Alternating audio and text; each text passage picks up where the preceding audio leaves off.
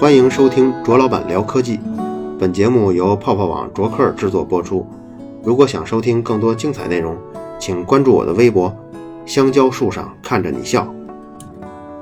因为小编我最近的牙呀出了问题，其实也是一个积累上的问题，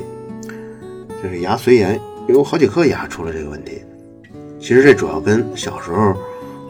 第二次长牙的时候这个位置不正有挺大的关系。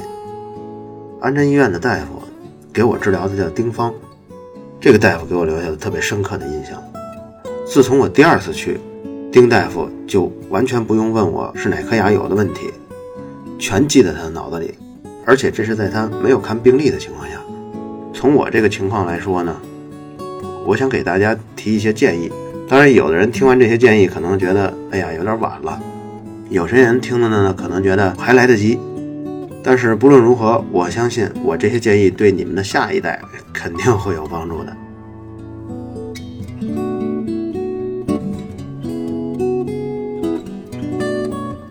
咱们先从老人为什么会掉牙开始。牙齿松动和掉牙就是一个衰老的表现。当你的牙齿松动的时候，你甚至都失去一些自信，感觉自己好像衰老了一样。老人的牙齿会松，这是因为牙槽骨的退缩。牙齿是由牙槽骨固定的，这个槽骨由牙龈包住，然后牙龈上的血管呢就来滋养这些牙槽骨。老人的牙槽骨退缩的原因，就是因为在他的人生五六十年中。或许更长的时间里头，因为各种问题，牙龈遭到了一些细菌的侵蚀。这些细菌侵蚀到牙龈里面以后，会继续生长在牙齿根部的表面上，进而繁殖在牙槽骨的表面上，并且消化吸收牙槽骨，牙槽骨就会不断的退缩。而且恐怖的是，这个牙槽骨是不会再生的。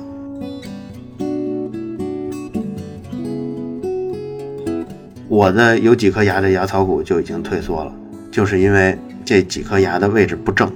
然后导致了食物就容易残留，刷牙也很难很难刷到，甚至连用牙线清理都很难很难清理到。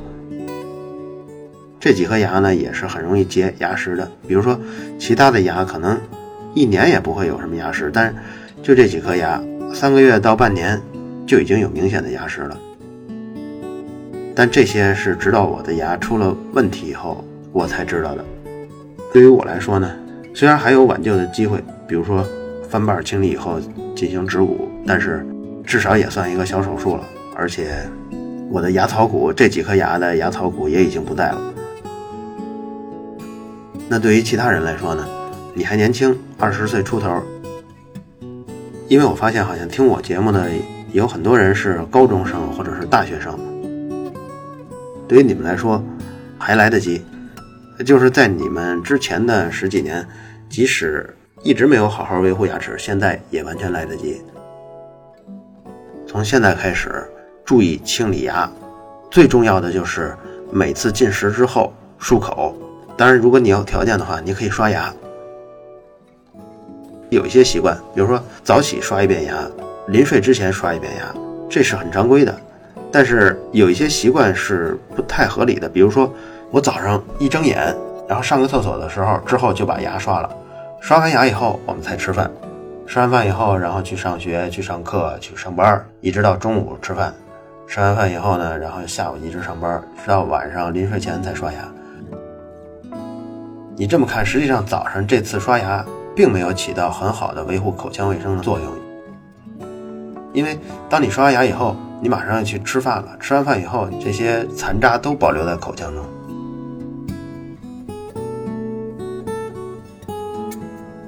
比较好的做法是，先吃早点，一定要在吃完早点之后刷牙。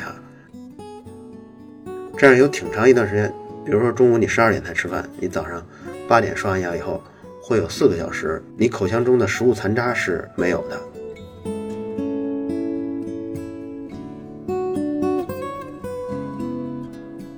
另一个保护牙齿的方式就是，这个是每个牙医都会跟你们说的，就是使用牙线。牙线主要清理的是牙齿的侧面，正面和背面用牙刷都可以清理到，不管是用这个普通牙刷还是电动牙刷，都极难清理到牙齿侧面。这个侧面只有靠这个牙线。对一般人来说，牙线就用那种卷绕式的，一卷一卷的，比如一般是是一卷五十米那种，用那个线就可以了。那个线本身表面上还涂抹了一一层薄荷和一些抗菌类的这个物质，所以在用牙线清理牙齿的时候，也有一定的消炎的作用。大家可以在优酷上去搜一搜如何使用牙线，看一眼就知道，其实清理牙线并不是太复杂的事儿。我之前是从来不用牙线，直到牙齿出了问题，才逼迫着自己使用牙线。而使用牙线的过程中，我也发现，对于塞牙这种事儿来说，牙线是最好的清理方法。牙缝比较大的情况下，清理需要用到牙缝刷。牙缝刷呢，可以蘸上牙膏，然后进行清理，可以把这个过大的牙缝清理得非常干净。过大的牙缝使用牙线的时候，清理效果并不是很好。但最终解决这个问题，实际上是靠对牙齿的整形。不要以为对牙齿的整形是一种美容或者是整容，这其实是对你牙齿在今后能够长期可靠的使用起到了很大的作用。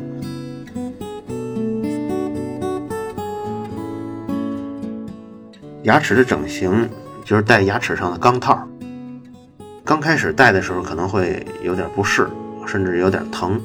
而且戴这个钢牙的时候，往往会更容易残留一些食物残渣。这时候就更需要注意清洁牙齿，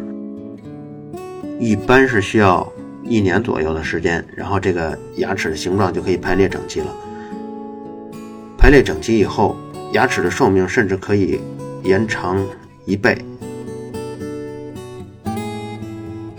如果你牙齿长得并不整齐，可能使用三十年左右就会出现严重问题，有时候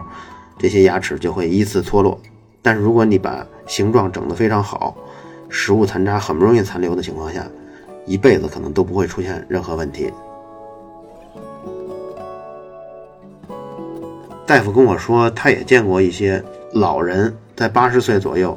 还没有掉任何牙，虽然他的牙槽骨也退缩了一些，但是。并没有影响他的牙齿的坚固。这些人有人是命好，但是还有一部分人就是他从小就是家里父母就有这些意识，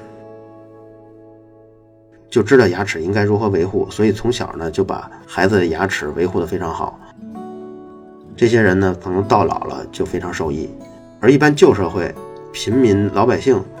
在大概四十岁左右的时候就开始有镶牙的了。自从开始镶牙以后，这个牙齿的松动跟脱落就伴随着它之后的几十年。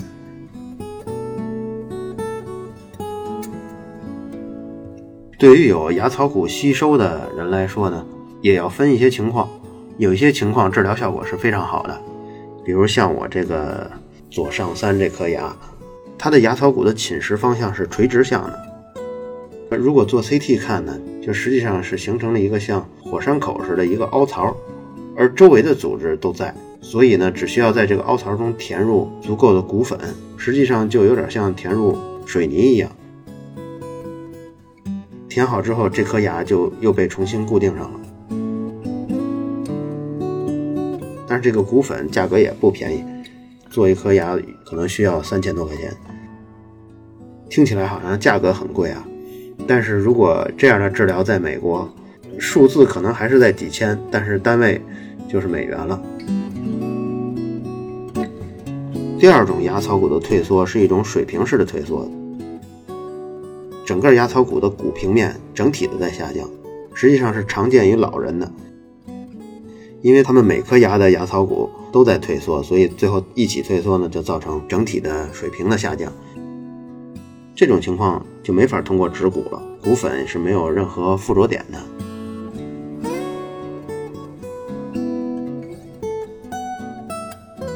说一下智齿的问题，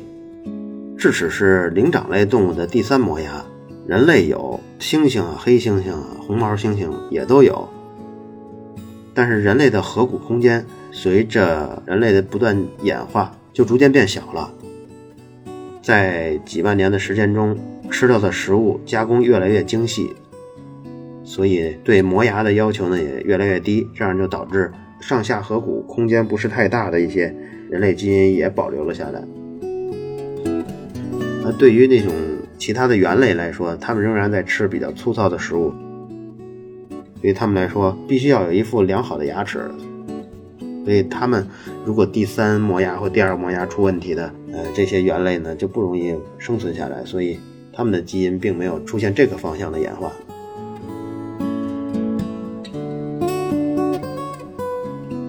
人类出现这个演化以后，呃，就导致了一些痛苦。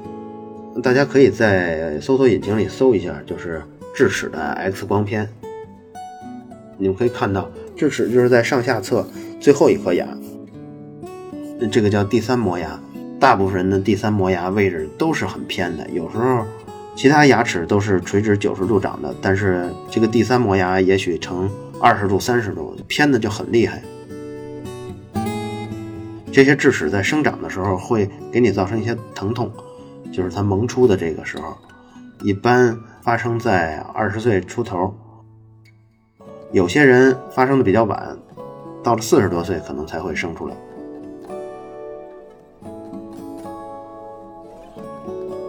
智齿长出来以后，因为和旁边的第二磨牙就形成一个像头挨头似的这么一个空间，空间下面呢就生成一些空隙，这个空隙是很容易存食物残渣的，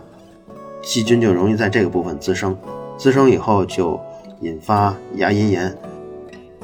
牙龈炎再往下发展呢，就可能会引发牙根的发炎，然后导致。第二磨牙跟第三磨牙的下面的牙槽骨被吸收，所以一旦智齿出现了疼痛，或者出现了智齿附近的牙龈的发炎，就可以考虑把它拔掉了。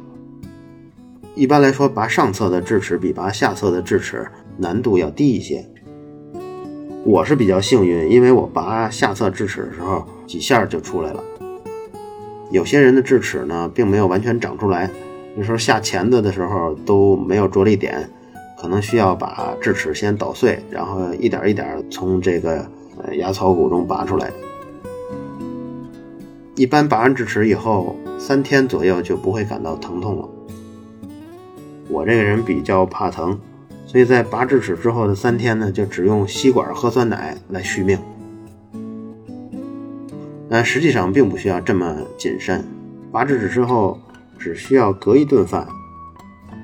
比如说我上午拔的，晚上就可以吃饭了。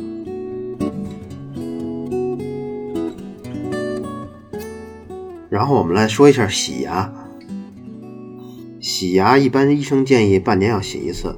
但这个个体差异也很大，有些人可能一辈子不洗牙都没有什么牙石。那一般人来说，半年洗一次牙是比较合适的。洗牙的时候还要注意一点，就是洗完牙以后需要抛光。如果没有抛光过程的话，这次洗牙就基本算白洗了。为什么这么说呢？洗牙的时候使用的是一种非常高频率振动的一个振动棒，这个振动棒贴在牙齿上以后，牙石也附着在牙齿上，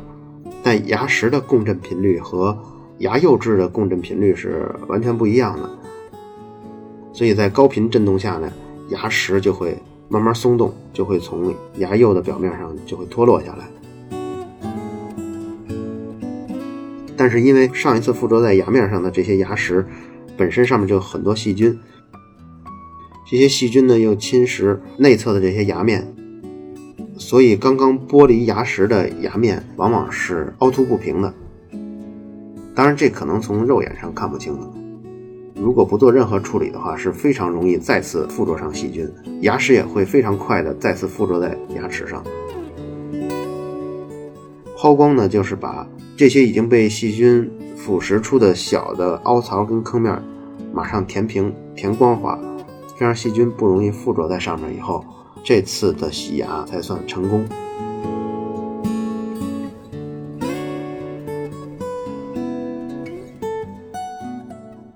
最后说一下治疗的价格吧。因为大部分人都应该是走医保。医保的情况下，只有很少部分可以报销。比如说我在治牙的时候，只有一些消炎止痛药，这些是可以报的。但是对于，那你比如说洗牙呀、翻瓣手术，或者是植入骨粉、种牙、镶牙，全都是自费范围。但是即使是自费范围，应该也还不会贵到完全无法接受。如果你要是在私立医院去看牙科，就是那种正规的私立医院去看，价格大约是公立医院的三到三点五倍，甚至可能更高。当然，私立的牙科诊所也有素质比较好的、设备也比较先进的，比如像这个瑞尔齿科、佳美口腔，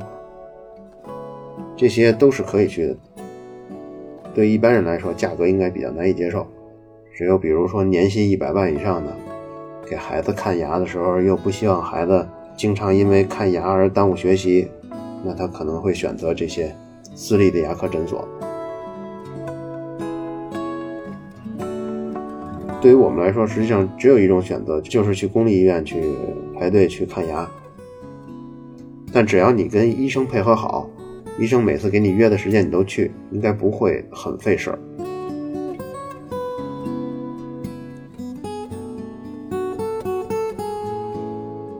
好了，以上就是第九期卓老板聊科技。如果想收听更多精彩内容，请关注我的微博“香蕉树上看着你笑”。